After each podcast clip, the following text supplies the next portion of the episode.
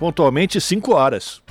Começa agora Jornal Brasil Atual, edição da tarde. Produção em parceria com Brasil de Fato. As notícias que os outros não dão. Movimentos populares, política, direitos humanos, economia, mundo do trabalho, cultura e prestação de serviço. Jornal Brasil Atual. Edição da tarde. Olá, muito boa tarde. Hoje é sexta-feira, sextou, galera. Tá chegando a hora, dia 30 de setembro de 2022. Eu sou Rafael Garcia, junto com a Larissa Borer, apresentando mais uma edição do Jornal Brasil Atual. E estas são as manchetes de hoje. Datafolha traz Lula com percentual para vencer no primeiro turno, pela primeira vez acima da margem de erro. Lula se aproxima de 51% dos votos válidos, enquanto a soma dos adversários que pontuam chega a 49%. Amanhã pela manhã, Lula, acompanhado de seu vice, Geraldo Alckmin, e o candidato ao governo de São Paulo, Fernando Haddad, e ao Senado, Márcio França, vão realizar a Caminhada da Vitória. O cortejo sairá daqui da Avenida Paulista e deve seguir até o centro da cidade a partir das 10 da manhã. No debate da TV Globo, realizado na noite de ontem, Bolsonaro perde o controle no primeiro bloco do encontro. Lula contorna Ciro, reage a padre de festa junina e não perde pontos. Transporte de armas e munições em todo o país está proibido das 7 horas da manhã deste sábado até as 5 da tarde de segunda-feira, dia 3 de outubro. A decisão é do plenário do Tribunal Superior Eleitoral. Oficiais generais, em reunião no Quartel-General do Exército em Brasília, asseguram o respeito ao processo eleitoral, independentemente do vencedor. Quem ganhar leva, teriam dito os militares. Nota técnica detalha investimentos previstos no orçamento de 2023. A área de defesa tem a maior dotação e os investimentos em educação caíram de 18 para pouco mais de um bilhão de reais. Relatório expõe ameaças a entidades de direitos humanos parceiras da ONU. Documento cita casos em vários países. O único de língua portuguesa na lista, o Brasil, registra incidente com líder indígena após COP26. E o Ministério Público do Trabalho quer que o Pedro Guimarães, aquele, sim, o ex-presidente da Caixa Econômica Federal, pague mais de 30 milhões de reais a título de indenização por assédio moral e sexual a funcionárias. São 5 horas 2 minutos, horário de Brasília. Participe do Jornal Brasil Atual Edição da Tarde por meio dos nossos canais nas redes sociais. facebook.com barra Rádio Brasil Atual Instagram, arroba Rádio Brasil Atual. Twitter, arroba RA Brasil Atual. Ou pelo WhatsApp, o número é 11 968937672. Você está ouvindo? Jornal Brasil Atual, edição da tarde. Uma parceria com Brasil de Fato. Na Rádio Brasil Atual. Tempo e temperatura. Friaca na tarde desta sexta-feira aqui na capital paulista. Os termômetros marcam 16 graus neste momento. Tem previsão de chuva no período da noite e da madrugada. Chuva com intensidade moderada, acompanhada de ventania. A temperatura não muda e fica na casa dos 16 graus durante a madrugada. Em Santo André, São Bernardo do Campo e São Caetano do Sul, tarde fria e chuvosa. Agora 16 graus. Na região do ABC Paulista, essa chuva vai continuar no período da noite e da madrugada, com intensidade moderada.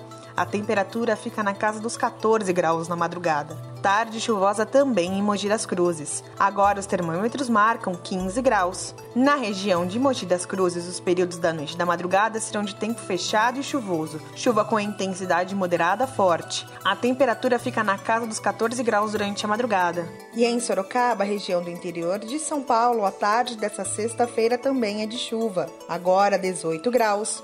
Essa chuva continua nos períodos da noite e da madrugada com intensidade moderada forte. A temperatura fica na casa dos 16 graus durante a madrugada. Logo mais eu volto para falar como fica o tempo neste final de semana. Na Rádio Brasil Atual, está na hora de dar o serviço. Jornal Brasil Atual, edição da tarde, sexta-feira, final do dia. Temos aqui uma chuvinha que continua caindo na Avenida Paulista, 5 horas e 5 minutos, e a CET diz o seguinte: São 54 quilômetros de ruas e avenidas monitoradas com trânsito lento aqui na capital. A pior região nesse momento é a Zona Sul, apresentando 19 quilômetros de lentidão. Depois vem uma escadinha, Zona Oeste com 12, região central 11, Zona Norte 10 e, por fim, a Zona Leste apresentando apenas 2 quilômetros de ruas e avenidas monitoradas pela CET com o trânsito congestionado. Fábio Balbini me cobra, eu vou pegar aqui meu bonezinho da CET, só um instantinho. Sentido Paraíso, o trânsito aqui na Avenida Paulista já está com muita lentidão. No sentido Consolação, infelizmente eu não consigo verificar, eu teria que levantar. Fábio Balbini, por favor, faça as honras. Ele vai até a janela, estica o cabeção para um lado, para o outro, e ele agora retorna. Estou fazendo aqui a legenda. Pode falar, Fábio Balbini. Rafael Garcia, o trânsito na direção do Paraíso carregado por conta da chuva, claro, mas ainda andando, não está totalmente travado. Está devagar, mas em movimento. Não, e na Consolação, no sentido Consolação. Mas francamente, ele retorna agora. Rafael Garcia, sentido consolação, o trânsito está melhor, fluindo melhor do que sentido paraíso. Pronto, obrigado, viu, Fábio Balbini? Pode tirar, devolve aqui esse boné da CT. Fábio, o, o Cosmo Silva vai ficar muito chateado na segunda-feira, ele vai brigar com vocês. São 5 horas e 6 minutos, brincadeira, gente. Vamos lá, vamos falar agora da situação do metrô. As linhas estão funcionando normalmente nesta sexta-feira. E a CPTM diz que as sete linhas que cruzam a região metropolitana de São Paulo. Pausa dramática também tem a, a, o seu funcionamento normal nessa sexta-feira. Por fim, vamos falar aqui da situação da imigrantes da Anchieta para o motorista que vai para a região do ABC ou Baixada Santista. Se você está na Anchieta e vai para o ABC, está tudo tranquilo, não tem problema nenhum em ambas as rodovias. Se o teu destino final é a Baixada Santista e você está na Anchieta, prepare-se, porque baixou neblina no alto da serra, a Polícia Rodoviária colocou em operação uh, Operação Comboio, né? Ela está em vigor, portanto, agora ali na Praça de Pedágio da Anchieta existe a retenção do, do fluxo de veículos e eles descem em comboio em velocidade lenta para evitar colisões traseiras. Na rodovia Imigrantes, o trânsito é normal. Na Baixada Santista, tudo tranquilo também, de acordo com a concessionária que administra as rodovias. Vai pegar a estrada, se você tiver de carro, vai pela Imigrantes, que é mais tranquilo, mas isso não significa que você não tenha que ter menos cuidado. As pistas estão escorregadias. Boa viagem! Notícias que as outras não dão, músicas que as outras não tocam. Só na Brasil atual 98,9 FM. O WhatsApp 96893 7672 96893 7672. Jornal Brasil Atual. Edição da tarde. 5 horas mais 8 minutos presidente do Tribunal Superior Eleitoral, ministro Alexandre de Moraes, disse nesta quinta-feira que os eleitores poderão comparecer aos locais de votação no domingo com a camisa que quiserem. A declaração foi feita durante o encerramento da sessão do Supremo Tribunal Federal. O ministro afirmou que os eleitores e eleitoras podem ficar tranquilos, podem ir vestidos trajando a camisa que quiserem. O presidente também conclamou os eleitores a irem votar tranquilamente no dia da eleição. Moraes considera o pleito como uma festa de democracia e diz que domingo não será dia de violência, de agressão e de xingamento. No domingo, dia do primeiro turno das eleições, mais de 150 milhões de eleitores estarão aptos a elegerem o presidente da República, deputados estaduais, federais e distritais, além de governadores e senadores. 5 horas 9 minutos. O presidente do Tribunal Superior Eleitoral disse que pode votar com, com camisa. Olha, eu tô doidaço, gente, desculpem. Vamos lá. Essa nota a Larissa acabou de falar para vocês. Então eu vou falar agora de uma pesquisa eleitoral para o Senado. Segundo as pesquisas realizadas pelo Instituto IPEC no mês de setembro, o Partido dos Trabalhadores, o Partido Liberal e o Partido Social é, Democrático, o PS São as legendas que devem eleger mais senadores nas vagas em disputa nos 26 estados e também no Distrito Federal. Levantamento do Brasil de Fato realizado com as sondagens mais atuais publicadas desde o dia 9 de setembro, mostram que as eleições devem modificar o posicionamento das maiores bancadas na casa. O Partido dos Trabalhadores hoje tem atualmente uma bancada de sete senadores e duas vagas em disputa, contando com quatro candidatos que lideram as disputas além da margem de erro. A situação mais confortável é no Ceará, onde o ex-governador Camilo Santana tem 66%, enquanto a segunda colocada, que é a Camila Cardoso, tem 13%.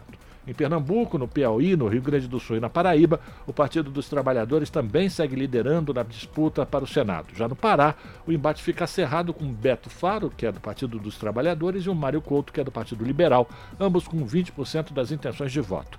De acordo com esta projeção, o PT que tem hoje sete senadores, passaria a uma bancada entre nove e onze parlamentares. Atualmente, o PMDB e o PSD têm as bancadas mais numerosas, com 13 e 11 cadeiras, respectivamente, mas, segundo o IPEC, a situação deve mudar com a eleição de 2 de outubro. A renovação de um terço da casa pode fazer com que os MDBistas, que têm quatro vagas em jogo, passem a ter 10 a 11 parlamentares. O único favorito absoluto da legenda é o Renan Filho, do MDB, tem 59% em Alagoas, superando Davi Davino Filho, que é do Partido Progressista, que alcança 21%. As perspectivas para o PSD são a de manter a, ban a bancada. Em três estados, a legenda lidera com Raimundo Colombo em Santa Catarina, Omar Aziz no Amazonas e Otto Alencar na Bahia. O PL, de acordo com as pesquisas do IPEC, deve aumentar a sua representação. O partido tem sete senadores, mas duas das suas vagas estão em disputa. Dois candidatos da legenda estão na liderança, além da margem de erro, e outros cinco estão em situação de empate técnico na liderança. A legenda tem chances ainda no Distrito Federal, onde Flávia Arruda está empatada numericamente com ela, a Damares Alves, do Republicanos. Pois é, e na Câmara dos Deputados também haverá modificações às bancadas da casa. Levantamento feito por técnicos da consultoria política Queiroz Assessoria em Relações Institucionais e Governamentais mostra que o PT, partido do ex-presidente Lula, e o PL, sigla que hoje abriga o atual presidente Jair Bolsonaro, tendem a eleger as duas maiores bancadas da Câmara dos Deputados no domingo. O prognóstico calcula que o PT pode conquistar de 47 a 81 cadeiras na casa, ficando em uma média de 64 eleitos, enquanto o PL tende a emplacar de 63 a 96 parlamentares. No caso deste último, a média ficaria em 76 eleitos. Em janeiro de 2019, época da posse da atual legislatura, o PL tinha 33 membros, mas passou a acumular 76 depois de abril deste ano, quando absorveu novos integrantes que vieram do União Brasil, sigla criada no final de 2021 a partir da fusão do PSL com o DEM. No prognóstico, os especialistas apontam que o perfil da Câmara não tende a ser fortemente alterado em relação à configuração atual. E no próximo domingo, antes que o primeiro eleitor se dirija a uma urna eletrônica para votar nas quase 500 mil sessões eleitorais no Brasil e no exterior, o presidente de cada mesa receptora deve emitir a zerésima. Este é o documento que é o primeiro boletim de urna impresso antes da liberação para os eleitores. A impressão dele comprova que aquela urna está específica, né, aquela urna especificamente não tem nenhum voto para nenhuma candidatura antes da eleição começar. O procedimento segue uma resolução do Tribunal Superior Eleitoral. O documento é impresso em formato de uma tira de papel contém toda a identificação do local, zona, sessão, data e hora e atesta que a urna tem zero voto. Logo após a impressão, presidente da mesa, os benzários e os fiscais dos partidos ou coligações que estiverem presentes devem assinar a zerésima. No final do período de votação, às 5 da tarde do domingo, o presidente da sessão eleitoral vai imprimir novos boletins de urna com os votos recebidos no dia.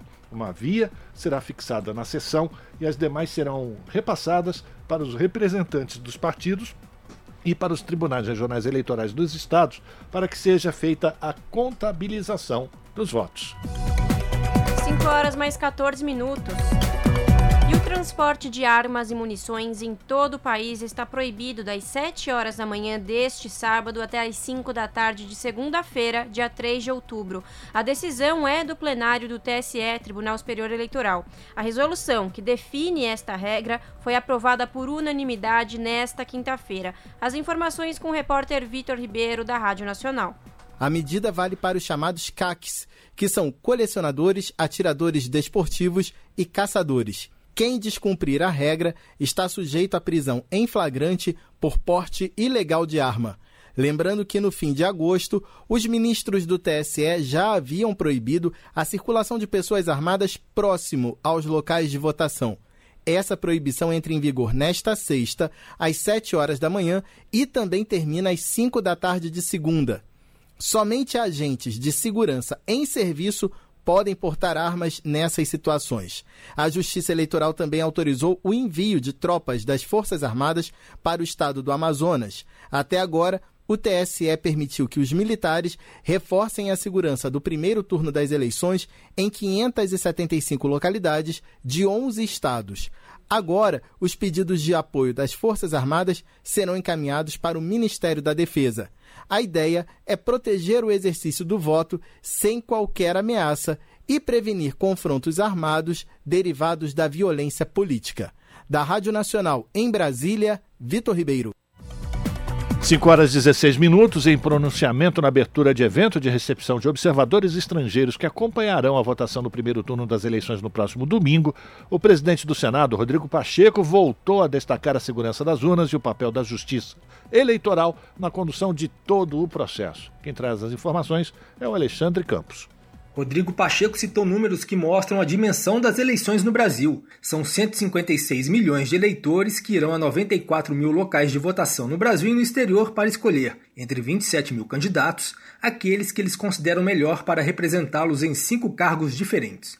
Mesmo que o número de abstenção seja equivalente ao do último pleito, em torno de 20%, cerca de 120 milhões de brasileiros devem, portanto, registrar 600 milhões de votos, calculou Rodrigo Pacheco e tudo isso será apurado rapidamente por meio de um sistema que, ao longo dos anos, vem passando por aperfeiçoamentos e testes para garantir a lisura de todo o processo eleitoral, destacou o presidente do Senado. Pouquíssimas democracias no mundo envolvem uma estrutura dessa dimensão, com tantos eleitores, com tantos candidatos, com tantos locais de votação em tão pouco tempo. Nenhuma outra grande democracia é capaz de apurar resultados dessa magnitude com a rapidez e a segurança com que fazemos no Brasil. Rodrigo Pacheco lembrou aos convidados estrangeiros que a urna eletrônica foi a forma que a democracia brasileira encontrou para superar desafios típicos de um país como o Brasil, com grande diversidade e de dimensão continental. Além disso, o equipamento também garante a inclusão eleitoral,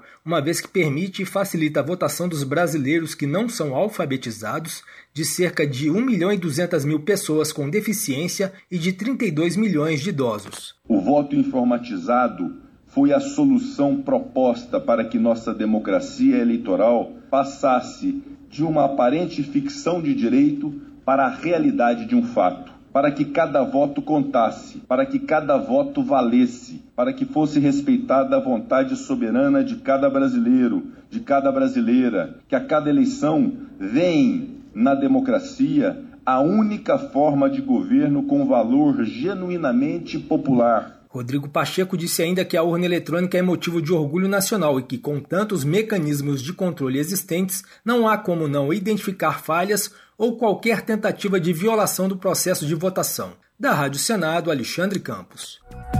5 horas mais 18 minutos. E o prefeito Sebastião Melo, do MDB, anunciou que irá editar um decreto amanhã, sábado, para liberar o passe livre para a população carente nos ônibus da capital gaúcha durante o domingo da eleição. A isenção de tarifa só será concedida aos eleitores hipossuficientes. Em coletiva de imprensa, Melo afirmou que não será necessário nenhum tipo de documento de comprovação de baixa renda.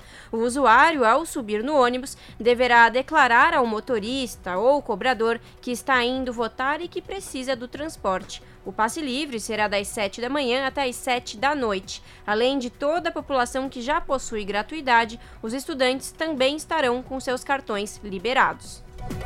E o Tribunal Superior Eleitoral vai assegurar eleições confiáveis, diz o presidente do TSE. Quem vai contar mais detalhes para a gente é a repórter Sayonara Moreno, da Rádio Nacional.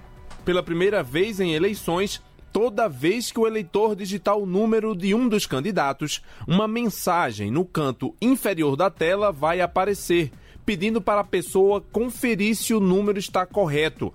A medida é para evitar votos errados. No vídeo que circula nas redes sociais, o narrador mente, dizendo que é preciso esperar que essa mensagem suma antes de apertar o botão confirma. Caso contrário, o voto seria anulado.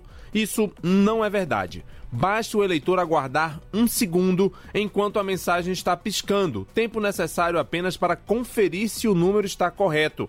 Em seguida, o eleitor deve pressionar a tecla confirma, quando então a urna emite um som curto antes de passar para o próximo cargo que a pessoa deve escolher.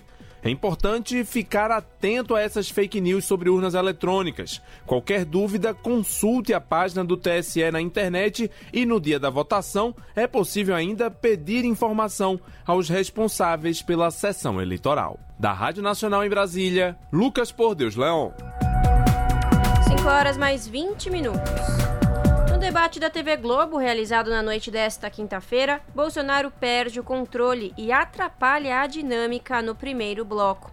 Encontro dos presidenciáveis ocorreu horas após a divulgação de pesquisa Datafolha, que prevê vitória de Lula no primeiro turno. A reportagem é de Lucas Weber, do Brasil de Fato. No primeiro bloco do debate entre os presidenciáveis, promovido pela TV Globo na noite de quinta-feira, dia 29, o presidente Jair Bolsonaro, do PL, candidato à reeleição, se descontrolou e foi interrompido pelo mediador, o jornalista William Bonner, enquanto gritava no estúdio da emissora. O descontrole começou no final do diálogo entre Bolsonaro e o candidato Padre Kelmon, do PTB, quando o mandatário afirmou que Lula, abre aspas, formou uma quadrilha, fecha aspas. O petista pediu direito de resposta e afirmou que o presidente mente todo dia e pediu moderação no comportamento do ex-militar no embate. Bolsonaro teve direito de resposta e atacou Lula, o chamando de ex-presidiário e mentiroso. O presidente afirmou que os filhos do petista fizeram rachadinha em empresas públicas. Lula, então, em outro direito de resposta, pediu que Bolsonaro se comporte e afirmou que levantará os sigilos de todos os decretos que o presidente publicou, pedindo 100 anos de segredo sobre questões ligadas ao presidente e sua família. Bolsonaro tentou interromper o debate gritando. Bonner, de sua posição, chamou a atenção do presidente. Aspas, o senhor está atrapalhando a dinâmica do debate. O debate ocorreu horas após a publicação da pesquisa do Datafolha, que prevê a vitória de Lula em primeiro turno, com 14 pontos à frente de Bolsonaro. No primeiro bloco, Bolsonaro e Lula travaram guerra por direitos de respostas. O petista pediu o primeiro direito de resposta após o ataque de Bolsonaro, que havia o chamado de presidiário e mentiroso. A organização do debate analisou o pedido e concedeu o direito. Um debate entre pessoas que querem ser presidente da República o atual presidente tivesse o mínimo de honestidade, o mínimo de seriedade. Ele falar que eu montei quadrilha, com a quadrilha da rachadinha dele, que ele decretou sigilo de 100 anos, com a rachadinha da família, sabe, do, do Ministério da Educação, com barra de ouro. Ele falar de, de quadrilha comigo? Ele precisava se olhar no espelho e saber o que é está acontecendo no governo dele. Na sequência, Bolsonaro também se sentiu ofendido e pediu um novo direito de resposta, novamente concedido pela organização do encontro. Mentiroso, ex-presidiário, traidor da pátria. Que rachadinha, rachadinha teus filhos, roubando milhões de empresas após a tua chegada ao poder. Que CPI é essa da farsa? Que você vem defender aqui, o que, que achou a meu respeito? Nada. Que dinheiro de propina? Não tem propina. Propina teve com o senhor Carlos Gabas, do consórcio do Nordeste, dos governadores amigos teu. Depois, quando Bolsonaro trouxe o caso de Celso Daniel ao palco do debate presidenciável e pergunta feita à senadora Simone Tebet, do MDB, novamente houve pedidos de direito de resposta. O Celso Daniel era meu amigo o TST acaba de tirar do ar o site das mentiras mentirosas da sua família, que estava hoje na rede digital, sobre o Celso Daniel. Primeiro porque a Polícia Civil deu por encerrado, o Ministério Público deu por encerrado, decidiram que é um crime comum, e eu fui procurar o Fernando Henrique Cardoso para colocar a Polícia Federal. Você vem culpar o Lula da morte do Celso Daniel? Seja responsável. Pare de mentir porque o povo não suporta mais. De São Paulo, da Rádio Brasil de Fato, com informações da redação, locução Lucas Weber. Já no terceiro bloco do, de, do, debate, o Bolsonaro não respondeu se dará golpe de Estado e se tomou a vacina contra a Covid-19. O chefe do executivo não se comprometeu a respeitar o resultado das eleições ao ser questionado pela candidata à presidência pela União Brasil, a Soraya Tronic. Reportagem de Rodrigo Gomes. O presidente Jair Bolsonaro, do PL, não respondeu durante o debate entre candidatos ao Palácio do Planalto na Rede Globo na noite desta sexta-feira se vai tentar dar um golpe de Estado em caso de derrota nas eleições. Questionado pela senadora Soraya Tronic, do União Brasil, se vai respeitar o resultado do pleito, Bolsonaro se esquivou da pergunta. Na sua sabatina com William Bonner, eu não fiquei satisfeita com a resposta e muitos brasileiros também não. Gostaria de saber do senhor o que, o que o senhor quer dizer que só vai respeitar as eleições se elas forem limpas. E se o senhor pretende dar um golpe de Estado? Como resposta, Soraya Tronic ouviu do presidente que ele ajudou a elegê-la como senadora e que ela chegou a pedir cargos no governo federal para aliados durante sua gestão, sem se referir à questão feita pela senadora. A senhora seria muito dócil comigo, por exemplo? Se eu tivesse atendido a senhora em todos os cargos que a senhora pediu para mim, por ofício assinado aqui, então a senhora não nega isso aí. Sudeco, IFAM, IBAMA, a senhora gosta de cargos, deitar e rolar. Como a senhora não conseguiu, a senhora basicamente virou uma inimiga nossa. Em sua resposta, Tronic afirmou que os pedidos de cargos foram atendidos e emendou uma pergunta sobre imunização do presidente contra a Covid-19. E o senhor deu sim, cargo como cargos são colocados aí são divididos entre os apoiadores. O senhor fez vídeo para mim pedindo voto para mim, eu já coloquei nas redes sociais, mas eu quero fazer a pergunta exatamente que também o Brasil quer saber. Quero saber, candidato, se o senhor se vacinou, qual foi a vacina e quantas doses? Vacina anti-Covid. Foi, os brasileiros querem saber. Nesta quinta-feira, uma nova pesquisa Datafolha mostrou o ex-presidente Lula, do PT, com 50% dos votos válidos a três dias das eleições. O petista manteve o mesmo patamar da pesquisa anterior, divulgada no último dia 22, e segue com possibilidade de vencer a disputa no primeiro turno. O presidente Jair Bolsonaro tem 36%, uma distância de 14 pontos percentuais em relação ao líder. Considerando os votos totais, sem excluir nulos e brancos, Lula oscilou um ponto para cima, de 47% para 48%. Bolsonaro também subiu um ponto, de 33% para 34%. Ciro Gomes aparece com 6%, Simone Tebet do MDB com 5% e Soraya Tronic tem 1%. Os demais candidatos não pontuaram. De São Paulo para a Rádio Brasil de Fato, com informações da redação, locução Rodrigo Gomes. 5 horas mais 27 minutos. Na véspera do primeiro turno eleitoral, o candidato do PT à presidência, Luiz Inácio Lula da Silva, realiza neste sábado uma, uma caminhada pela manhã na Avenida Paulista.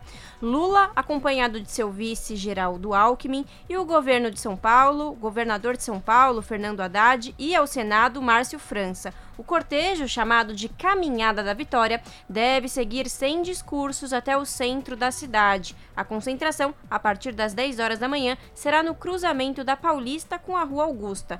Também são esperadas as presenças de postulantes à Câmara e à Assembleia Legislativa de todos os partidos da coligação Brasil da Esperança.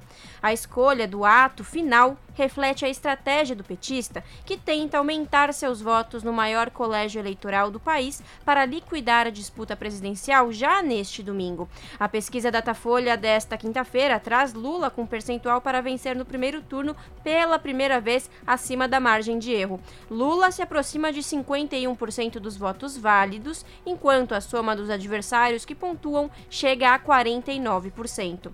Lula permanecerá em São Paulo para votação em escola de São Bernardo do Campo, no ABC Paulista. A apuração dos votos será acompanhada pelo candidato ao lado de Alckmin em hotel no centro da capital paulista a partir das 17 horas.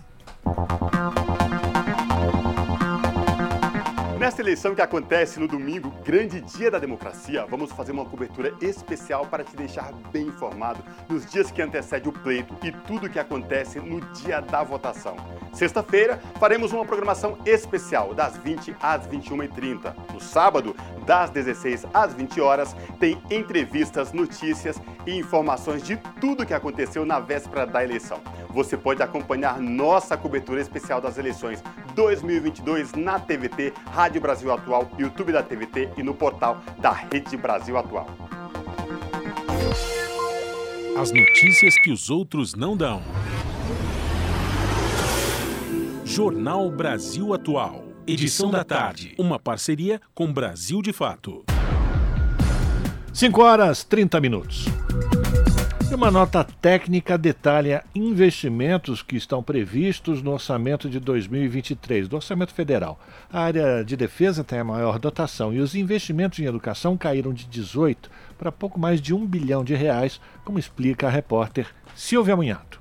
Nota técnica elaborada pelas consultorias de orçamento da Câmara e do Senado sobre o orçamento de 2023 mostra mudanças na distribuição dos recursos para investimentos ao longo dos anos. Para o ano que vem, a área mais favorecida é a defesa, com 33% dos 22,4 bilhões de reais previstos. Em uma série que avalia os últimos 10 anos, a nota demonstra que o maior investimento em 2013 estava na área de transportes. A educação vinha em segundo lugar e sozinha tinha 18,6 bilhões de reais em valores atualizados. Para 2023, são apenas 1,6 bilhão previstos. O orçamento total do Ministério da Educação, que inclui gastos com pessoal está em torno de 150 bilhões de reais. Os investimentos em urbanismo são dos poucos a apresentar crescimento acima da inflação nos últimos anos. Os técnicos explicam, porém, que o cenário para 2023 pode mudar em razão da alocação de emendas parlamentares. No geral, a soma dos investimentos pagos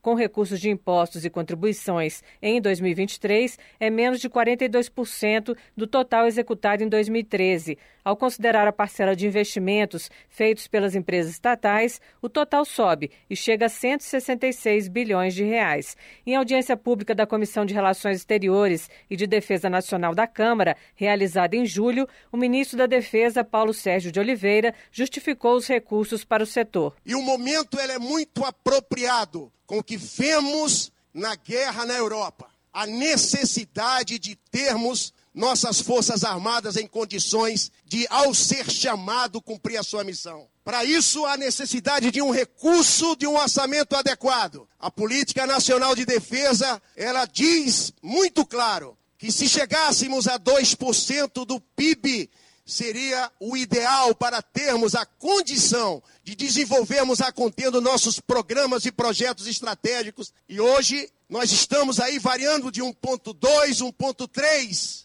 do PIB. Em relação às demais despesas, a nota destaca que há uma previsão de aumento para o benefício de prestação continuada de quase 13% em relação à lei de 2022, por causa do aumento do limite de renda para acesso ao benefício, além do envelhecimento da população. Mas na área de assistência social, o programa Criança Feliz teve uma redução de 50% em relação ao projeto de 2022. Os serviços e programas do Fundo Nacional de Assistência Social foram ainda mais afetados, com queda de mais de 95%. A nota aponta ainda que não ficou claro na peça orçamentária de 2023 se foi respeitado o dispositivo legal que estabelece que pelo menos 8,8% das despesas passíveis de corte sejam de obras em andamento. Uma mudança identificada pela nota técnica no projeto de lei orçamentária de 2023 é que o executivo propôs mais flexibilidade para elevar algumas dotações sem necessidade de aval do Congresso Nacional. Também foi proposta a dispensa de concordância do relator geral do orçamento para que o governo possa cancelar suas emendas com o objetivo de atender despesas obrigatórias ou cumprir o teto de gastos. Por indicação do Tribunal de Contas da União, foram relacionados três empreendimentos que, no entender do tribunal, não devem receber recursos orçamentários em 2023 por conterem indícios de irregularidades graves. São eles o trecho da BR-040 na subida da Serra de Petrópolis, no Rio de Janeiro, a concessão da BR-290 entre Osório e Porto Alegre, no Rio Grande do Sul, e obras na BR-116 na Bahia. Da Rádio Câmara de Brasília, Silvia Minhato. Relatório expõe ameaças a entidades de direitos humanos parceiras da ONU. Documento cita casos em vários países. O único de língua portuguesa na lista, o Brasil, registra índice com líder in... registra incidente, desculpa, com líder indígena após COP26. Documento monitora eventos em todo o mundo. De Nova York, mais detalhes com a repórter Mônica Grayley. Um relatório das Nações Unidas que monitora a situação de entidades parceiras em 45 países revela que muitos indivíduos e organizações estão sendo alvos de represálias e ameaças por defender os direitos humanos. Nesta quinta-feira, o Escritório de Direitos Humanos apresentou o documento que classifica as tendências de perturbadoras o Brasil é o único lusófono da lista e um dos 12 membros atuais do Conselho de Direitos Humanos que foram citados em alegações de intimidação e represálias recebidas entre maio de 2021 e abril deste ano. Um dos casos é o da líder indígena Alessandra Corapi Munduruku, que contou ter recebido ameaças após participar da Conferência sobre Mudança Climática da ONU, a COP26, no ano passado. O relatório conta que autoridades brasileiras teriam ordenado medidas de proteção para a indígena e a apuração do caso. O inquérito foi conduzido pelo Ministério Público Federal em Santarém, no Pará, e pela Polícia Federal, e a líder indígena foi colocada no Programa de Proteção para Defensores de Direitos Humanos. O caso de Alessandra é semelhante ao de defensores e ativistas em dezenas de outros países. O relatório lista tendências globais como vigilância dos que cooperam ou tentam colaborar com a ONU. O monitoramento online e offline cita níveis preocupantes e ataques cibernéticos. Muitas pessoas foram perseguidas ou presas ao saírem do trabalho. A violência inclui espancamentos, ameaças e confisco de telefones celulares. Há relatos de que pessoas fotografadas sem consentimento e seguidas durante viagens para reuniões ocorreram. O relatório documenta casos de ativistas cujos telefones celulares foram invadidos por softwares de espionagem comercializados por empresas atuando para governos. Escritório e casas pertencentes a ONGs foram interrogados sobre contratos de estrangeiros e viagens, inclusive para eventos com as Nações Unidas. Apesar da mudança digital durante a pandemia ter alargado os espaços e as oportunidades de envolvimento, ela também elevou problemas de acessibilidade, segurança cibernética e privacidade, incluindo confidencialidade. O impacto significativo na cooperação da ONU com a sociedade civil aumentou a vulnerabilidade à represália em 40% dos países analisados, o tipo de regra é aplicado para dissuadir ou punir indivíduos e organizações pela parceria com base em contra-terrorismo, assuntos de segurança nacional ou leis regulando a ação da sociedade civil, aos falar de leis restritivas. Em alguns casos, ONGs foram designadas ou rotuladas como terroristas, ou indivíduos detidos a longo prazo com base em legislação antiterrorista ou de segurança nacional. O relatório alerta para o potencial de que tal interpretação possa penalizar quem compartilha informações relacionadas a direitos humanos com a ONU. Em quase metade dos países, muitas pessoas e grupos enfrentam processos judiciais ou acusações. Da ONU News, em Nova York, Mônica Grayley. 5 horas 38 minutos. Uma iniciativa está auxiliando jovens que lutam contra as dificuldades enfrentadas pela população na região amazônica enchentes, baixa representatividade na política e a falta de energia elétrica em várias cidades são alguns desses problemas. Por meio de oficinas, mentoria e um aporte financeiro, os coletivos aprendem a dialogar com a população e o poder público e encontrar soluções para melhorar a vida das comunidades. Confira na reportagem de Júlia Pereira. Dez grupos de jovens dos estados do Maranhão, Tocantins, Pará e Amazonas tem atuado para superar os desafios e chamar a atenção do poder público para os problemas que se repetem há anos na região amazônica, como as enchentes frequentes, baixa representatividade política de jovens da periferia e a falta de energia elétrica em várias cidades. Para realizar o trabalho, eles foram selecionados para receber o apoio do programa IARA, inovação e aceleração na região amazônica. Desenvolvida pela agência Purpose, A iniciativa visa fortalecer coletivos e organizações locais, ajudando os ativistas a tirarem seus projetos do papel. Ao longo de seis meses, os grupos participam de oficinas e passam por uma mentoria para desenvolverem suas campanhas e recebem um aporte de 40 mil reais para arcar com os custos das iniciativas. Nessa primeira fase, o trabalho realizado junto aos coletivos foi de chamar a atenção sobre a importância de um voto consciente para solucionar os problemas que afetam cada um dos estados. A gerente de estratégias da agência Purpose, Ana Clara Toledo, explica que a região amazônica foi a primeira escolhida por estar no centro das mudanças climáticas e pelas organizações locais normalmente não receberem o protagonismo que deveriam. E aí, quando a gente trabalha com clima, a gente sabe que a Amazônia tem um papel super importante, está no centro desses debates. Mas, apesar disso, muitos ativistas, muitas organizações da Amazônia ainda têm pouco espaço em fóruns estratégicos para colocar suas proposições, para colocar suas demandas e acabam também tendo pouco acesso a recursos para tirar as suas ideias e seus projetos do papel.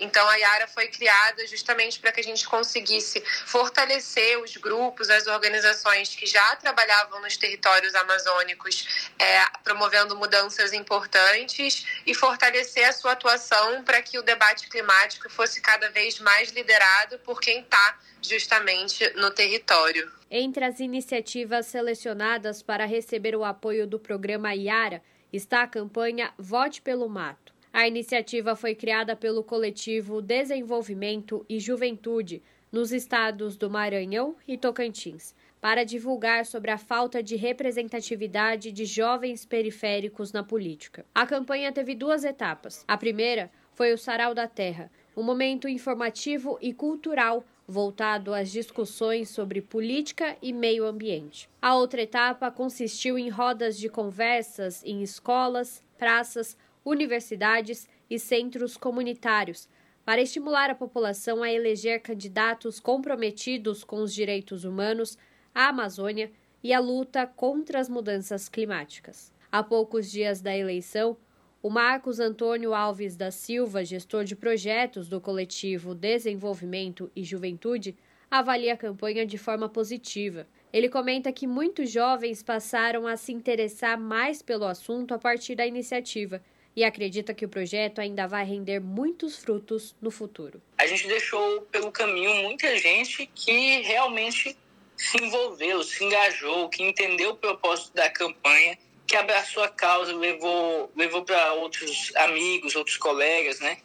os familiares, que se voluntariou para panfletar pela campanha na sua universidade. A gente teve todos esses, esses elementos que nos deixa muito felizes. Né? Os jovens que foram tocados pela campanha tiveram alguma mudança de consciência, né? Falar de representatividade com a juventude, falar sobre meio ambiente, democracia com a juventude. Nesse período de eleições foi muito importante para a gente, foi muito importante para as comunidades. Eu tenho certeza que isso ainda vai render bons frutos, né? Já no Amazonas, a campanha criada pelo Instituto Capuã visa chamar a atenção para um velho conhecido no estado, as enchentes que ocorrem durante a cheia do rio. Segundo o Instituto, só este ano, mais de 320 mil pessoas foram atingidas pelas enchentes no estado. Escolas fechadas, famílias perdendo suas casas, além da cultura e forma de sustento sendo impactadas, são alguns dos graves problemas gerados. A campanha intitulada O Amazonas está cheio nasceu para informar a população sobre o aquecimento global, como também dialogar com os candidatos e candidatas do Estado sobre as propostas para enfrentar os efeitos da crise climática no Estado. Celina Pinagé, diretora executiva do Instituto Capuã, conta que a campanha ainda não terminou. Segundo ela, o próximo passo será realizado após as eleições para continuar dialogando sobre o tema com os candidatos eleitos e buscar soluções para um problema que há anos afeta a vida do povo amazonense. E nosso objetivo pós-eleições é criar um documento de demandas para falar sobre pautas socioambientais mesmo, falar sobre os direitos humanos, sobre a população, sobre os direitos dos territórios. Então a gente vai pegar as candidaturas eleitas a deputado estadual, a deputado federal, apresentar esse documento, né? Criar um diálogo mais profundo, mais firme, acompanhar essas candidaturas, né? As candidaturas que se comprometerem com esse documento, elas vão assinar o documento e a gente vai conseguir acompanhar essas candidaturas para saber se de fato elas cumpriram né, com, com o compromisso que elas firmaram. Então, a segunda parte agora é levar esse documento para as candidaturas, para que a gente consiga ter uma resposta política, né, uma resposta é, eficaz, para que a gente tenha a criação de projetos de lei que vão dar assistência para a nossa população, para que a, a, população do Amazonas não fique mais à margem, sabe, quando essas coisas acontecerem, que a gente tenha candidaturas que estejam ali olhando para as populações, ouvindo as populações, né, que, que, a, que a gente, enquanto sociedade civil, consiga participar na construção dessas candidaturas. Júlia Pereira, Rádio Brasil Atual e TVT. Esse é o Jornal Brasil Atual, edição da tarde. Uma parceria com Brasil de Fato. 5 horas mais 45 minutos. Professor da UNB afirma que respeito aos direitos humanos e o combate à criminalidade andam juntos e prova com números que ações policiais baseadas em técnicas e pesquisas causou a diminuição da violência. O repórter Luiz Cláudio Canuto tem mais detalhes. O respeito aos direitos humanos e o combate à criminalidade caminham juntos. Em entrevista ao painel eletrônico da Rádio Câmara, o diretor do Instituto de Ciências Sociais da Universidade de Brasília, Arthur Trindade, afirmou que, no passado recente, havia a sensação de que os dois temas eram antagônicos, mas a prática revelou o contrário. As polícias que têm melhor desempenho com relação aos direitos humanos, ou seja, as mais baixas taxas de violações, também são polícias bem-sucedidas no combate à criminalidade. A Polícia de São Paulo, por exemplo, é uma polícia que tem conseguido índices muito importantes sobre os desvios de conduta dos policiais, sejam arbitrariedades, sejam abusos de força, etc. E tem conseguido excelentes resultados no combate à criminalidade. A Polícia do Distrito Federal, as duas, Polícia Civil e Polícia Militar, tem conseguido um sucesso impressionante na redução dos homicídios, por exemplo, e são duas polícias que gozam com um grau de confiança da população e cuja taxa de letalidade policial, que é um bom indicador de violação de direitos humanos, é muito baixa. Ele afirma que a atuação dos governos estaduais na implantação de planos de segurança pública com foco em dados e análises também contribuiu para a queda dos índices. Na Paraíba, a queda nos homicídios ocorre há sete anos. Em Alagoas, há seis anos. No Distrito Federal e em Minas Gerais, a queda ocorre há oito anos. No Distrito Federal, a queda de homicídios superou 60% e a Polícia Civil alcançou taxas de elucidação de homicídios acima de 80% do nível do Canadá. O professor Arthur Trindade lembra que o sucesso das políticas tem pouco a ver com o partido político dos governantes, que cada vez mais adotam estratégias para reduzir homicídios baseadas em pesquisas. Na visão dele, para a eficiência policial conciliar com os direitos humanos, é necessário maior controle interno e a adoção de medidas, como, por exemplo, a instalação de câmeras corporais para registrar a ação policial, o que coíbe violação de direitos. Isso já ocorre em São Paulo, que hoje é uma cidade menos violenta do que Chicago, Los Angeles, Miami e Detroit, nos Estados Unidos, e tem sete homicídios por 100 mil habitantes. A capital de São Paulo hoje tem a menor taxa de homicídios do Brasil, cerca de 7 homicídios por 100 mil habitantes. Para vocês terem uma ideia, se São Paulo fosse uma capital dos Estados Unidos, ela seria a segunda capital menos violenta, perdendo apenas para Nova York. Distrito Federal, Minas Gerais, do Espírito Santo, Rio Grande do Sul agora vem apresentando quedas importantes, Pernambuco, Paraíba, Alagoas, enfim, todos esses estados introduziram políticas de segurança pública baseadas em evidência. Políticas públicas focadas com base em números, em dados, em análise. E essas políticas têm se mostrado bem-sucedidas. Segundo o professor da UNB, outra causa da queda da violência é a diminuição no número de jovens na população total. Existe relação entre índice de jovens e criminalidade em todas as sociedades. Arthur Trindade afirma que, apesar dos índices de criminalidade em queda, a sensação de insegurança continua alta entre a população. Isso porque os crimes que não recebem muita atenção das autoridades são os que contribuem para o aumento do medo, como ameaça, agressões e roubos de rua, principalmente de telefone celular. Segundo o Anuário de Segurança Pública, o número de mortes violentas caiu 6% em 2021 o menor patamar de crimes em 11 anos. Mas entre as 30 cidades mais violentas do mundo, 10 estão no Brasil. Da Rádio Câmara de Brasília, Luiz Cláudio Canuto. Agora são 5 horas e 49 minutos. O Ministério Público do Trabalho marcou nova reunião com a Volkswagen, agendada para 29 de novembro, para discutir a reparação da empresa em um caso de trabalho escravo que foi ocorrido nas décadas de 1970 e 1980. As informações com a Beatriz Arcoverde, da Rádio Nacional.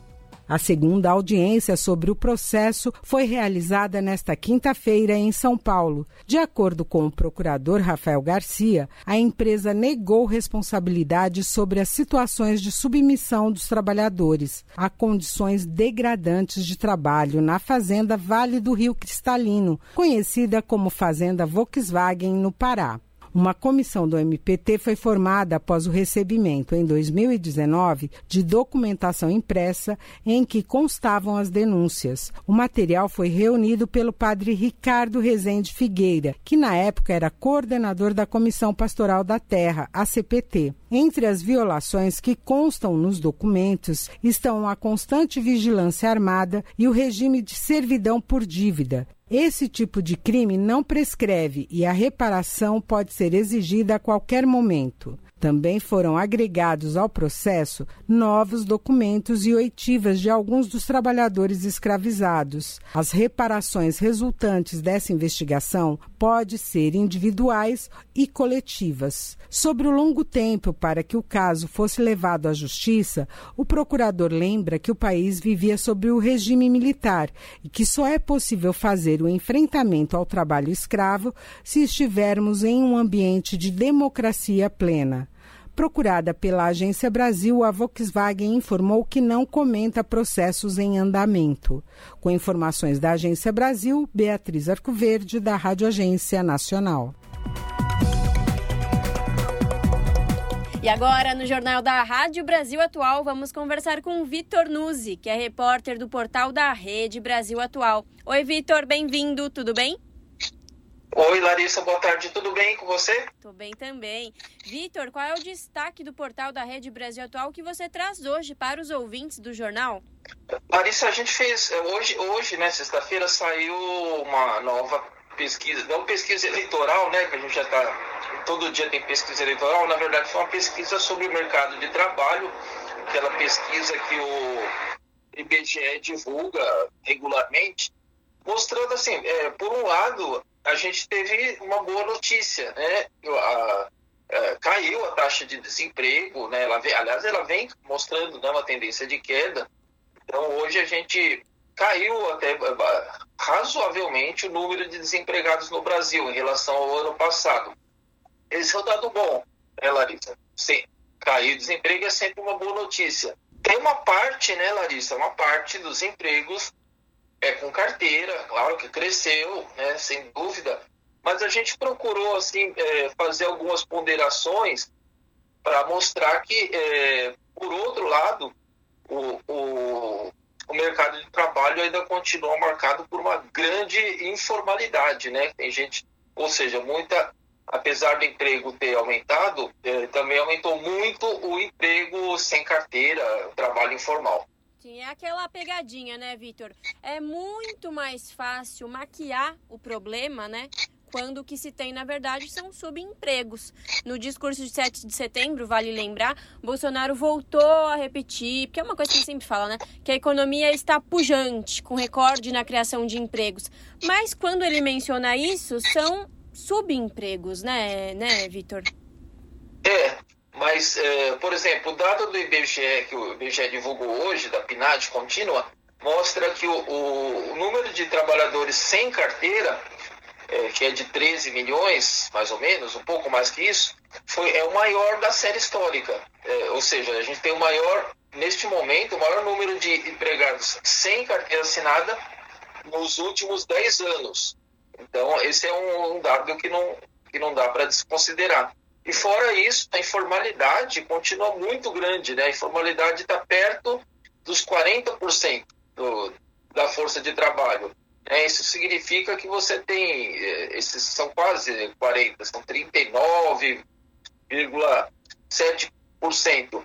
Isso, isso significa que a gente tem 39 milhões, 39 milhões e 300 mil pessoas nessa situação do trabalho informal. 40% é um número bastante alto ainda. Ou seja, se, se por um lado tem alguma melhora, mas a gente tem que considerar também que melhora numa base muito ruim, né? Porque a gente tava com o emprego, emprego lá embaixo, né? Ou seja, qualquer melhora já, já a gente é, já se nota, né?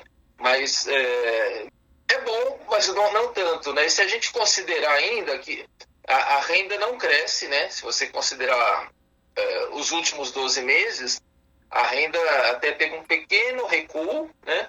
E, e os setores onde o emprego mais cresceu, que são o comércio e o serviço de alojamento, alimentação, ou seja, bares, restaurantes, etc., são setores que pagam menos. Ou seja, né, a renda não cresceu e, e onde o emprego cresceu foi em setores que, que com renda menor. Ou, ou seja, né, a gente tem um crescimento do emprego, mas em, em grande parte, aí, como você observou, são empregos de má qualidade e sem proteção. Perfeito. E é aquela coisa, né? Com subemprego ou emprego informal, além das condições precárias e falta de direitos trabalhistas, é preciso trabalhar muito para garantir um salário que dê para pagar malemar por comida e as principais contas, né, Vitor? A inflação no preço dos alimentos é grande. Uma cesta básica na cidade de São Paulo está custando em torno de 760 reais. Quem tira menos de um salário mínimo precisa escolher entre comer e pagar aluguel, por exemplo. É, tem aquela questão, né, é, até o, o presidente da República chegou a falar que tem que escolher entre o emprego e, e os direitos, né, mas não, não pode ser assim, né, a gente tem que ter o emprego e os direitos, né, por isso que e, e já se mostrou no Brasil que né, o Brasil aprovou, cinco anos atrás aprovou uma reforma trabalhista que reduziu direitos e com, com esse discurso de que era preciso reduzir, flexibilizar para criar emprego. Mas né, isso já está bastante demonstrado pela história pela, e pela, pela prática mesmo, que lei não cria emprego, né? O que cria emprego mesmo é crescimento econômico, né? E, e, e o que a gente não tem faz algum tempo. É verdade. E, e isso tem reflexo, né, Vitor, em, em várias áreas. Por exemplo, a inadimplência bateu novo recorde e já atinge 67 milhões de brasileiros. É, se reflete também no aumento de pessoas em situação de rua. De acordo com dados do Observatório Brasileiro de Políticas Públicas, com a população em situação de rua, só na cidade de São Paulo são mais de 42 mil pessoas nessa situação. É muito preocupante, né, Vitor? Você falou da cesta básica, né, Larissa? Por exemplo, a cesta básica né, o governo fala da, da queda da inflação, a gente, nos últimos dois meses a gente teve deflação, né? Mas nem sempre isso é bom, porque isso pode significar também uma economia deprimida, né? Rebaixada. E, o, e a, além disso, a, a cesta básica subiu muito mais do que a inflação, como, como você falou. Por exemplo, o Diese calculou o salário mínimo necessário em cinco vezes o salário mínimo oficial para comprar os produtos da cesta básica. Né? Elas subiram né, na última divulgação em, no, no, ano, né, no acumulado do ano, de janeiro até agosto, subiram em todas as cidades pesquisadas. Né? Chegou a subir 14%, é, em alguns lugares, 15%. Então, é, e a inflação, né, pelo último dado da inflação que saiu, a gente vê que ela é muito concentrada na questão dos combustíveis. Né? Se você pegar os alimentos, boa parte dos alimentos aumentou de preço. O, no mês passado, além dos alimentos, a energia aumentou de preço, o gás de botijão, que são itens importantes né, das famílias. Ou seja, a inflação está muito concentrada né, e, e provavelmente por pouco tempo na, na, redução dos combustíveis. A mesmo, a mesmo, o mesmo setor que o governo, antes das eleições, disse que não tinha como mexer. Né? É isso, Vitor. Embora o atual presidente tente maquiar e até mesmo contar em verdades né, sobre a atual realidade do Brasil, as pesquisas, os estudos mostram a, a verdade. Foram 47 milhões e 300 mil brasileiros que terminaram o ano passado na pobreza. Não, não... E uma coisa é o número, né, Larissa? Assim, a inflação caiu, teve deflação. E outra coisa é como como isso é sentido na realidade, né? Pode ter caído talvez para uma parte né, é, das pessoas, mas para quem ganha menos, a, a, essa queda da inflação, essa queda numérica da inflação não foi sentida, né? Ela, eles continuam com muita dificuldade de sobrevivência mesmo no dia a dia. É isso. Bom, tá aí. Para conferir na íntegra essa reportagem e ter acesso a outros conteúdos, acesse o site do portal redebrasilatual.com.br. Vitor, muito obrigada, bom final de semana e até a próxima. Até a próxima, Larissa. Bom fim de semana também e boa votação para todos. É isso. Falamos aqui com o repórter Vitor Nuzzi no jornal Brasil Atual. Pontualmente 18 horas. Rádio Brasil Atual. Para sugestões e comentários, entre em contato conosco por e-mail redação@jornalbrasilatual.com.br ou WhatsApp DDD 11 96893 7672. Acompanhe a nossa programação também pelo site redebrasilatual.com.br.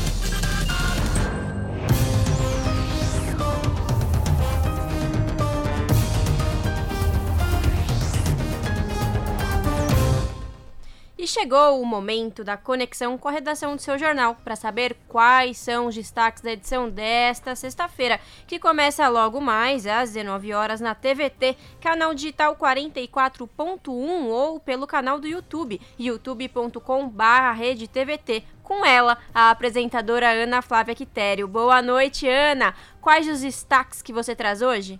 Olá, Lares e Rafa, uma excelente noite a vocês e a todos os ouvintes da Rádio Brasil Atual. E vamos aos destaques deste último dia de setembro aqui no seu jornal, 30 de setembro, mais precisamente. Bom, para todo mundo, né, para efeito, acontece no domingo de eleições, dia 2 de outubro, na sede da Ordem dos Advogados do Brasil, em São Paulo, a vigília cívica pela integridade do processo eleitoral. A iniciativa contará com a participação de diversas organizações e tem o objetivo de coordenar esforços para defender a democracia e o resultado das urnas eletrônicas. Frisando também que dia 2 é um dia importante, vai ser um dia histórico, que é a escolha, né, possivelmente já no primeiro turno, da presidenta ou presidente do país aí para os próximos quatro anos.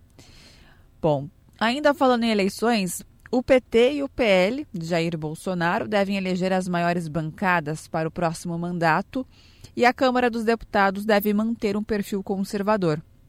As conclusões são do DIAP, o Departamento Intersindical de Assessoria Parlamentar, que desde 1990 faz um prognóstico que avalia as chances de eleição dos candidatos e partidos.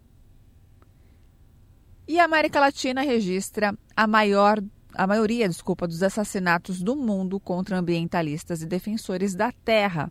É o que vocês vão acompanhar na nossa reportagem, segundo o relatório de uma ONG britânica. E a maior parte desses crimes acontece na região amazônica, com um crescimento no governo Bolsonaro. Com essas e outras reportagens completas, vocês conferem pontualmente às sete da noite comigo no seu jornal. Um bom programa, viu, Lares e Rafa? Beijão grande para todo mundo. Já aproveito também para desejar um ótimo final de semana. Não se esqueçam de fazer exercer o seu direito como cidadão, que é o direito ao voto secreto, no dia 2, para a gente ver mudanças nos próximos anos no país. Bom, mas estou dizendo, né, um bom final de semana, mas também vou falar de novo no seu jornal, então não se esqueçam de me acompanhar lá a partir das sete da noite para conferir as outras notícias completas. Beijão grande novamente, até lá. Jornal Brasil Atual, edição da tarde. Uma parceria com Brasil de Fato. Nesta eleição que acontece no domingo, grande dia da democracia, vamos fazer uma cobertura especial para te deixar bem informado nos dias que antecede o pleito e tudo o que acontece no dia da votação. Sexta-feira, faremos uma programação especial das 20 às 21h30. No sábado, das 16 às 20 horas, tem entrevistas, notícias e informações de tudo o que aconteceu na véspera da eleição. Você pode acompanhar nossa cobertura especial das eleições 2022 na TVT, Rádio Brasil Atual, YouTube da TVT e no portal da Rede Brasil Atual. Jornal Brasil Atual. Edição da tarde. Agora são 6 horas 4 minutos. O Ministério Público do Trabalho quer que Pedro Guimarães, o ex-presidente da Caixa Econômica Federal, pague 30 milhões e meio de reais a título de indenização por assédio moral e sexual a funcionárias. No pedido feito à Justiça, a procuradora pede ainda que esse valor seja revertido para um fundo destinado à proteção de direitos trabalhistas. Além disso, o Ministério Público quer a condenação de integrantes à época do Conselho de Administração do banco no valor de 3 milhões de reais. Seria por omissão na fiscalização dos atos do Pedro Guimarães. De acordo com o portal G1, na ação civil pública ajuizada ontem, durante a gestão do executivo, houve uma, aspas, onda de afastamento por doenças mentais. A média de afastamentos médicos dessa natureza foi de 277 para 354 ao ano. As denúncias já vinham sendo feitas há algum tempo, mas o caso se tornou público no mês de junho e no final daquele mês, o Pedro Guimarães deixou a presidência do banco. 6 horas mais 5 minutos.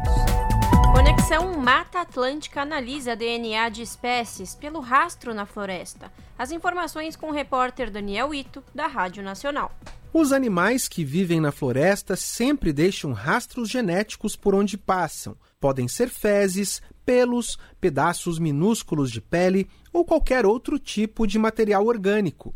E é com base nesses rastros genéticos que o projeto Conexão Mata Atlântica está executando um levantamento intensivo da biodiversidade presente no corredor sudeste desse bioma brasileiro, que abrange os estados do Rio de Janeiro, Minas Gerais e São Paulo. A iniciativa é realizada com a coordenação do Ministério da Ciência, Tecnologia e Inovações. O secretário de Pesquisa e Formação Científica da pasta, Marcelo Morales, explica que os cientistas estão coletando amostras do solo e da água com o objetivo de identificar o DNA das espécies de animais que passaram por esses locais. São mais de mil coletas de água e de solo. É separado o material genético dessas amostras e depois, com sondas específicas das espécies que ocorrem naquela região, é feito um mapeamento da ocorrência dessas espécies muito rapidamente através da detecção do material genético nessas amostras. Então, é uma ferramenta muito poderosa que ela pode permitir uma fotografia da biodiversidade presente nessa região, tanto nas águas quanto no solo. Com o projeto, os cientistas da Conexão Mata Atlântica esperam mapear e monitorar espécies de mamíferos, répteis, aves, anfíbios e peixes, além de invertebrados. A análise do material genético presente no solo e na água permite um levantamento rápido e pouco invasivo para os animais que vivem no bioma. O secretário Marcelo Morales ressalta que os resultados da pesquisa vão ser úteis em diversas áreas da ciência. Nesse material genético tão diverso é que estão descobertas de novas moléculas, de novas drogas que vão fazer tratamentos de doenças que ainda são incuráveis. Ao mesmo tempo, nós identificamos espécies que são indicadoras da saúde ambiental dessas regiões. E a gente pode estudar também como que está sendo mudada a biodiversidade nos biomas brasileiros através dessa metodologia. A previsão é de que os cientistas terminem a coleta das amostras em outubro. No mês seguinte, elas vão ser submetidas à extração de DNA para mapeamento das espécies. Os resultados do levantamento vão ser publicados no Sistema de Informação sobre a Biodiversidade Brasileira, que é mantido pelo Ministério da Ciência, Tecnologia e Inovações. Da Rádio Nacional em Brasília, Daniel Ito. São 6 horas 8 minutos. Segundo as Nações Unidas, até 2030 o planeta corre o risco de enfrentar um déficit de 40% na, no fornecimento de água. Mesmo no Brasil, que concentra 14% da água doce do mundo, a população já convive com períodos de escassez. Confira na reportagem de Cid Queiroz como a adoção de tecnologias de reuso de água pode mudar essa história. O aumento crescente no consumo de água e a diminuição do nível de chuvas estão obrigando a sociedade a ficar cada vez mais atenta a um problema sério: o desperdício de água. Além de ser um bem cada vez mais escasso na natureza, o tratamento e a distribuição de água pelas concessionárias são processos caros uma solução inteligente para atividades que não exigem água potável, como lavar carro e calçadas, dar descarga no vaso sanitário ou mesmo irrigar os jardins, é adotar tecnologias de reuso de água. Coordenador da Frente Parlamentar Mista em apoio aos Objetivos de Desenvolvimento Sustentável, o deputado Nilton Tato, do PT de São Paulo, explica as vantagens dessas iniciativas. A principal vantagem da utilização da água de reuso é a de preservar a água potável exclusivamente para abastecimento humano.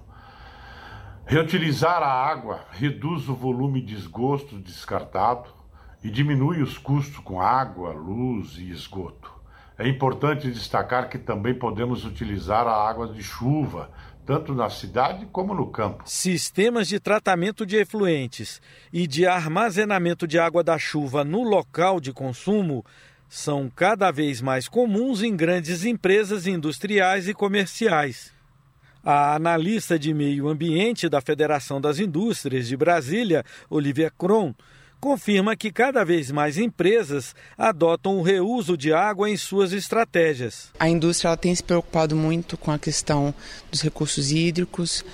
É, é um insumo importante para vários setores da indústria então, tem sido feito muitos investimentos, principalmente para o reaproveitamento da água dentro do, do processo produtivo das indústrias. As tecnologias de reaproveitamento de água exigem a instalação de reservatórios, redes de captação e até três etapas de filtragem do material coletado.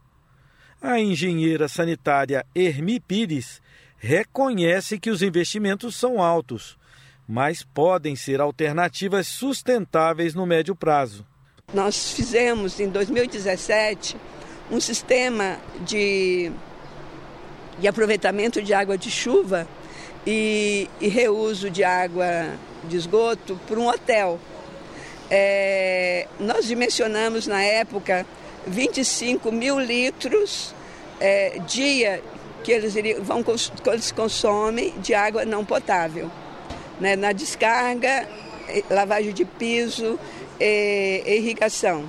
E a redução, considerando a economia que eles fazem, é, se fosse, se tivesse consumindo para fins não potável, água potável, e se estivesse lançando proporcionalmente essa água não potável no esgoto, chega a 36 mil reais por mês. Eles já, para cobrir o, o investimento, é, mais do que 10 vezes. Em estabelecimentos comerciais e órgãos públicos, o maior consumo de água é no vaso sanitário. Hermi Pires fez um estudo de reuso de água para uma escola de ensino médio da capital. De acordo com ela, o gasto representa de 40% a 50% do consumo total de água, cerca de 50 mil reais por mês. Ainda segundo a engenheira sanitária, as águas usadas nas torneiras e nos chuveiros podem ser tratadas em sistemas de filtragem que permitem o uso não potável. como na irrigação de jardins e hortas. Para irrigação, a gente já fez uma pesquisa junto com a Emater, DF e a Universidade Católica, onde a gente irrigou hortaliças com efluentes, só passando pela caixa de gordura, pela fossa biológica e pelo filtro biológico. É, a gente verificou que as verduras triplicaram o volume, é, reduziu o tempo de produção. Na Câmara dos Deputados, em Brasília, há várias propostas para incentivar a adoção de novas tecnologias de reaproveitamento da água. Entre elas, a que torna obrigatório o reuso de água para fins não potáveis em novas edificações e novos empreendimentos imobiliários. O deputado Áureo Ribeiro, do Solidariedade do Rio de Janeiro, defende a aprovação do projeto. Um condomínio com 4 mil unidades vão ter cerca de quase 20 mil pessoas habitando nesse condomínio. Quanta água é desperdiçada? E não tem nenhum programa de reutilizar essa água nos novos condomínios. A gente não está falando que já foi lançado, não. Das novas construções. Nós acreditamos que quando você pensa na reutilização, você abaixa o custo operacional para aquele consumidor. Você tem garantia de ter o abastecimento daquela população. E você tem garantia de ter um futuro melhor para todos os brasileiros. O combate ao desperdício se torna fundamental em um cenário de escassez e desabastecimento hídrico. Pela previsão das Nações Unidas, o planeta corre risco de um déficit de 40% de água até 2030. Da Rádio Câmara de Brasília, Cid Queiroz. 6 horas mais 15 minutos. A falta de acesso à saúde na terra indígena Yanomami já provocou a morte de nove crianças indígenas desde o final de julho deste ano. No maior território indígena do Brasil, os atendimentos estão comprometidos por causa da expansão do garimpo ilegal. A denúncia foi feita em um ofício da Rutucara Associação Yanomami, encaminhado há duas semanas a Ministério Público Federal, FUNAI, Exército e Distrito Sanitário Especial Indígena Yanomami. O documento afirma que as vítimas tinham doenças facilmente tratáveis, como diarreia, verminoses e síndromes respiratórias. A organização pediu a expulsão imediata dos garimpeiros com auxílio da Força Nacional, além da reabertura de todos os postos de saúde, como forma de garantir atendimento ininterrupto às comunidades. O monitoramento por satélite feito pela Rutucara indica que o garimpo está em franca expansão. Uma área equivalente a 1.100 campos de futebol foi degradada entre janeiro e agosto deste ano. O número supera em 35% o acumulado de todo o ano passado. Em Romoxi, a unidade deixou de prestar atendimentos há um ano após cair nas mãos dos mineradores ilegais que usam o local na logística do garimpo. O garimpo ilegal na terra indígena Yanomami, em Roraima, cresceu 3.350% entre 2016 e 2021. A, a, consequência direta é o crescimento da malária, da, da desnutrição infantil, da contaminação por mercúrio e da exploração sexual. Os efeitos são sentidos por 16 mil moradores de 273 comunidades, o equivalente a 56% da população total.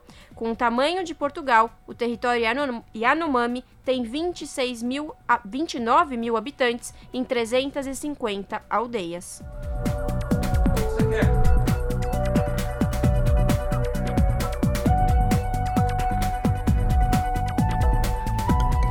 São 6 horas e 17 minutos e a extração de madeira bateu recorde em 2021, diz o Instituto Brasileiro de Geografia e Estatística.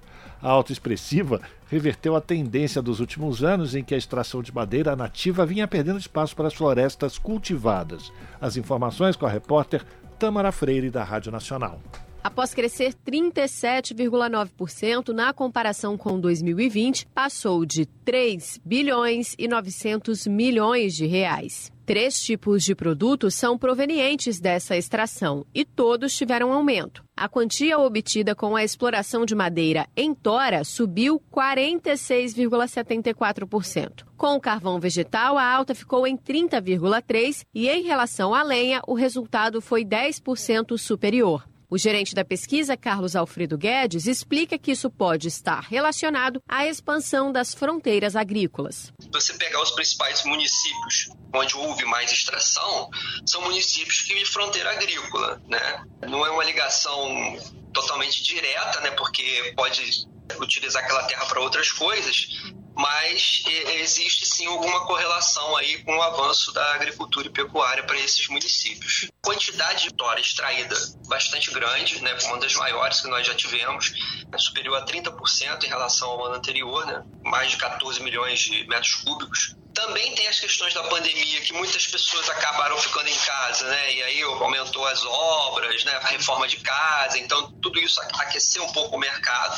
De forma geral, a produção vegetal brasileira cresceu 27,1% de 2020 para 2021, alcançando a cifra de 30,1 bilhões de reais. A silvicultura ainda teve 79,3% de participação contra 20,7% das atividades extrativas mas quando comparados, o segundo cresceu mais entre os dois anos. Das florestas plantadas, quase 77% eram eucalipto, principalmente para a produção de papel, e 19,1% pinos, usado na produção de móveis e na construção. E de acordo com Guedes, a pandemia ajuda a explicar parte dos bons números. A gente teve uma mudança no mercado, né, com questão de delivery, com as pessoas ficando mais em casa e aí precisou de mais embalagens, né? A questão do câmbio também se influência no valor, né? Com essa desvalorização do real frente ao dólar, né? Então os produtos ficaram, digamos, mais caros, assim. Já entre os produtos não madeireiros, o açaí com mais de 771 milhões e a erva mate com quase 763 milhões foram os produtos que mais geraram valor de produção e seguem absolutos como os principais itens alimentícios da extração vegetal, respondendo por mais de 82% de participação. Da Rádio Nacional no Rio de Janeiro, Tamara Freire. 6 horas mais 20 minutos. Conferência das Nações Unidas sobre Comércio e Desenvolvimento debate formas de impulsionar consumo mais sustentável. Evento com especialistas no setor do comércio focou em políticas públicas adequadas de concorrência e proteção ao consumidor. Simplificação de rótulos, facilitando compreensão de produtos, está na lista de ações mapeadas pelo grupo. De Nova York, mais detalhes com a repórter Mayra Lopes.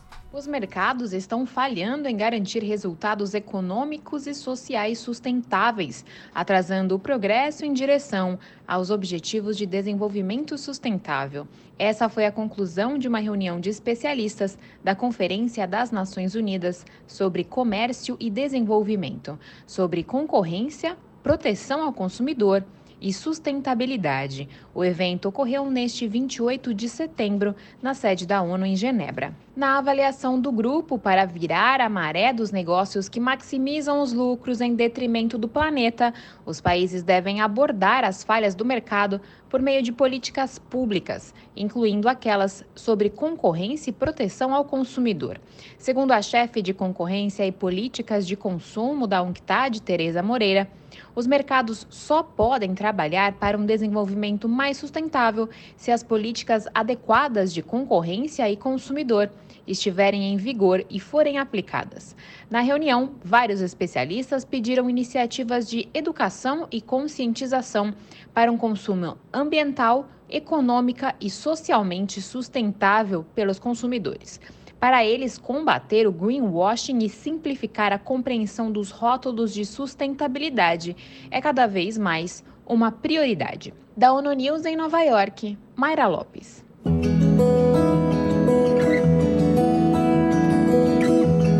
Momento agroecológico.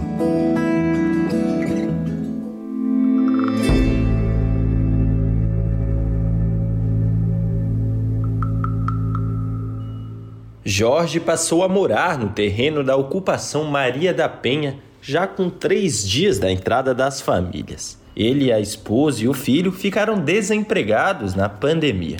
Logo, a família passou a plantar e montar canteiros ao lado do barraco recém-erguido. Foi daí que veio o convite para construir a horta comunitária, que hoje abastece 14 cozinhas coletivas da ocupação do MTST em Guarulhos.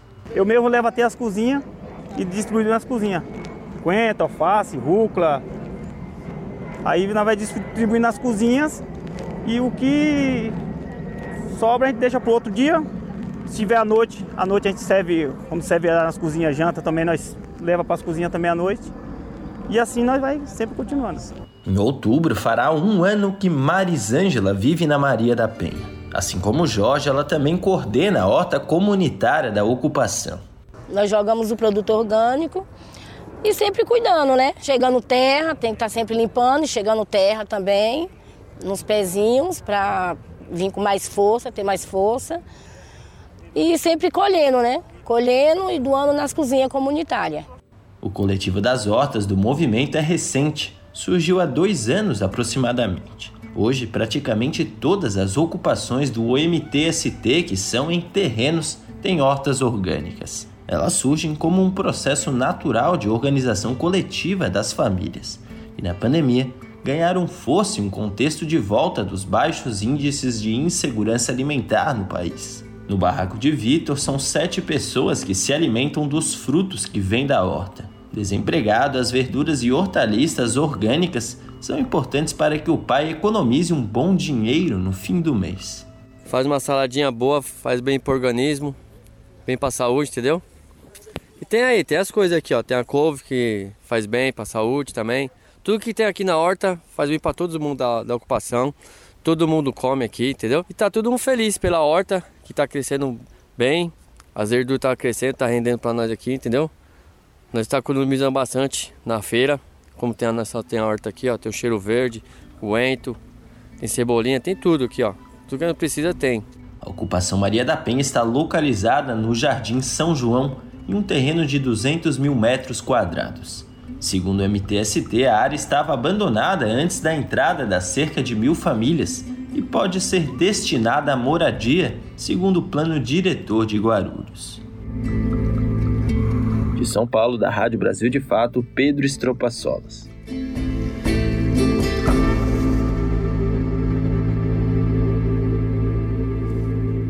A pluralidade de ideias e a informação confiável nunca foram tão necessárias. Você que gosta do conteúdo jornalístico produzido pela Rádio Brasil Atual e pela TVT tem uma missão muito importante: dar o seu apoio para que nossa voz continue cada vez mais forte.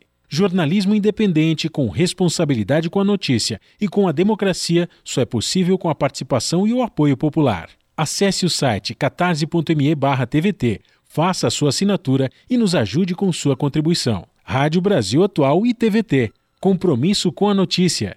Compromisso com você. Nesta eleição que acontece no domingo, grande dia da democracia, vamos fazer uma cobertura especial para te deixar bem informado nos dias que antecede o pleito e tudo o que acontece no dia da votação. Sexta-feira, faremos uma programação especial das 20 às 21h30. No sábado, das 16 às 20 horas, tem entrevistas, notícias e informações de tudo o que aconteceu na véspera da eleição. Você pode acompanhar nossa cobertura especial das eleições 2022 na TVT, Rádio Brasil Atual, YouTube da TVT e no portal da Rede Brasil Atual.